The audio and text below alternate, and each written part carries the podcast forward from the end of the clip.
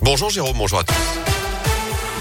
À la une ce lundi à saint la solidarité avec le peuple ukrainien. Premier camion de la ville est parti ce matin à 6 heures du centre technique municipal avec une quinzaine de palettes à bord, denrées alimentaires, produits d'hygiène, couches pour bébés, sacs de couchage, couverture, direction la Pologne à Katowice ville jumelée avec saint où de nombreux réfugiés ukrainiens ont réussi à se mettre à l'abri des bombardements dans leur pays. La semaine prochaine, c'est un semi-remorque qui partira de saint pour acheminer cette fois des lits de camp. Au total, plus de 20 tonnes de dons ont été collectés ces derniers jours et la collecte se poursuit notamment dans le local sous les arcades de l'hôtel de ville. Sur le terrain, au 26e jour de l'offensive russe, la ville de Mariupol refuse de se rendre malgré l'ultimatum fixé par Moscou, alors qu'un nouveau bombardement à Kiev a fait au moins 8 morts ces dernières heures, dévastant notamment les abords d'un centre commercial de la capitale.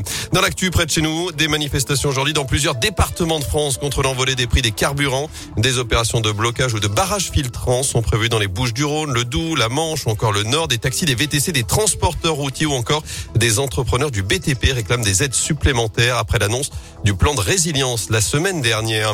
Ils ont perdu la moitié de leur cheptel. Deux gérants d'un de Saint-Maurice-de-Lignon en Haute-Loire assurent avoir été victimes de malveillance ces dernières semaines, alors que plus d'une vingtaine de leurs vaches sont mortes depuis le début du mois. D'autres font beaucoup moins de lait désormais. D'après la montagne, les bêtes auraient été tout simplement intoxiquées. Le couple a déposé plusieurs plaintes à la gendarmerie. En sport, le 15 de France dans le chaudron l'a pris ce week-end. Les Bleus affronteront l'Écosse le 12 août 2023 à Geoffroy Guichard à quelques semaines de la Coupe du Monde. Et puis confirmation ce matin, l'Australie va établir son camp de base à saint pour ce mondial.